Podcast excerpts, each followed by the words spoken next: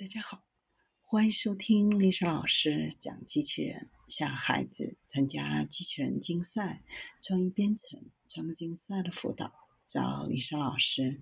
欢迎添加微信号幺五三五三五九二零六八，或搜索钉钉群三五三二八四三。今天丽莎老师给大家分享的是，七大 NASA 机器人代替人类完成危险任务。这些是美国国家航空航天局 NASA 设计出来的几种机器人和设备，帮助增强和替代宇航员执行困难的任务。Robonaut，Robonaut 是美国国防部高级研究计划局 DARPA 和美国国家航空航天局 NASA 在二十世纪七十年代设计的一个项目。创造了一个可以像人类一样工作的仿人机器人，目标是建造一个能够超越宇航员效率的机器人。目前，他们有四种不同的机器人，其他的也还在开发当中。这种类型的机器人允许研究不同阶段的机动性。更有趣的是，这四个机器人都使用不同的移动方式。由于机器人是为人类制造，并非所有人类的运动范围和灵敏度都被复制。机器人的手只能移动十四度，其指尖上使用触摸传感器。目前，R1 和 R2 仍在工作。R2 是太空第一个人形机器人。Rosa。表土高级系统操作机器人，它是一种月球机器人。在接近完工的时候，自动挖掘土壤，使用安装在手臂上的两侧小油箱，帮助机器人攀爬和越过障碍物。滚筒垂直放置，高二点五英尺，重一百磅。它的独特之处在于，NASA 并没有把它。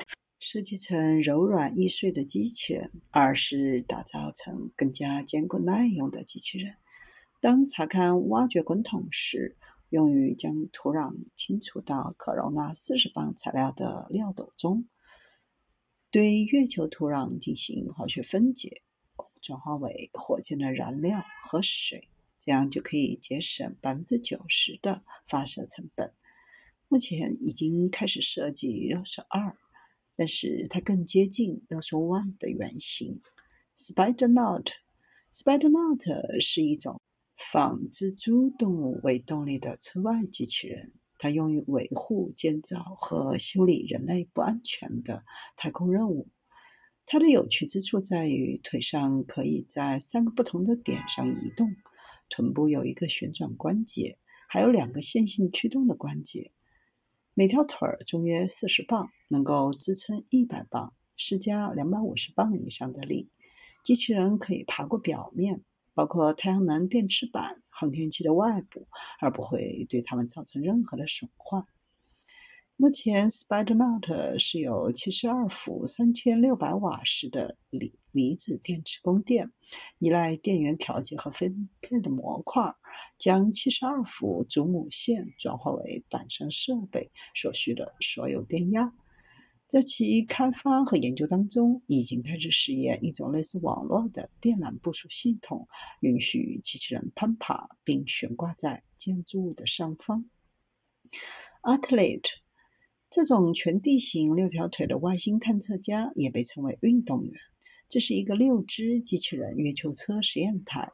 由加州理工学院喷气推进实验室开发，机器人被设计为多个系统的实验台，可用于多个月球或火星探测系统。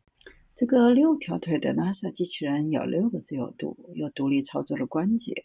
第一代运动机器人于2005年开发，至今仍在运行。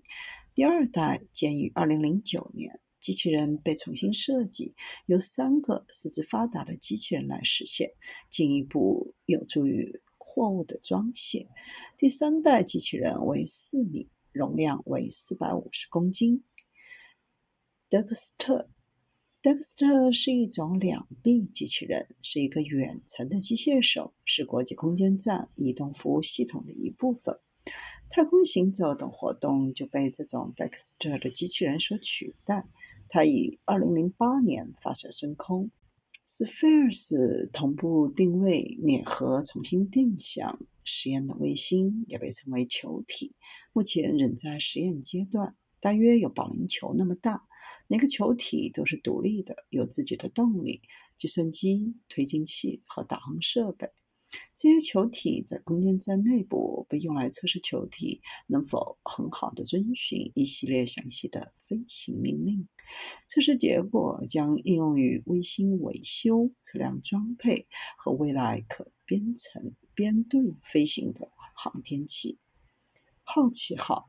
好奇号火星探测器是2011年发射的一个移动实验室，于2012年8月6日登陆火星，被认为是 NASA 在火星上部署的最大探测器。它的长度是处理器的两倍，重量是处理器的五倍。设计采用上一代火星探测器的设计元素，如摇臂转向架悬挂、六轮驱动。安装在探测车桅杆的摄像头，帮助任务团队指挥探测车。独特之处在于有一个内部实验室测试火星上的土壤和岩石。这种装置能够在高达六十五厘米的障碍物中滚动，能在火星地形上每天穿越两百米。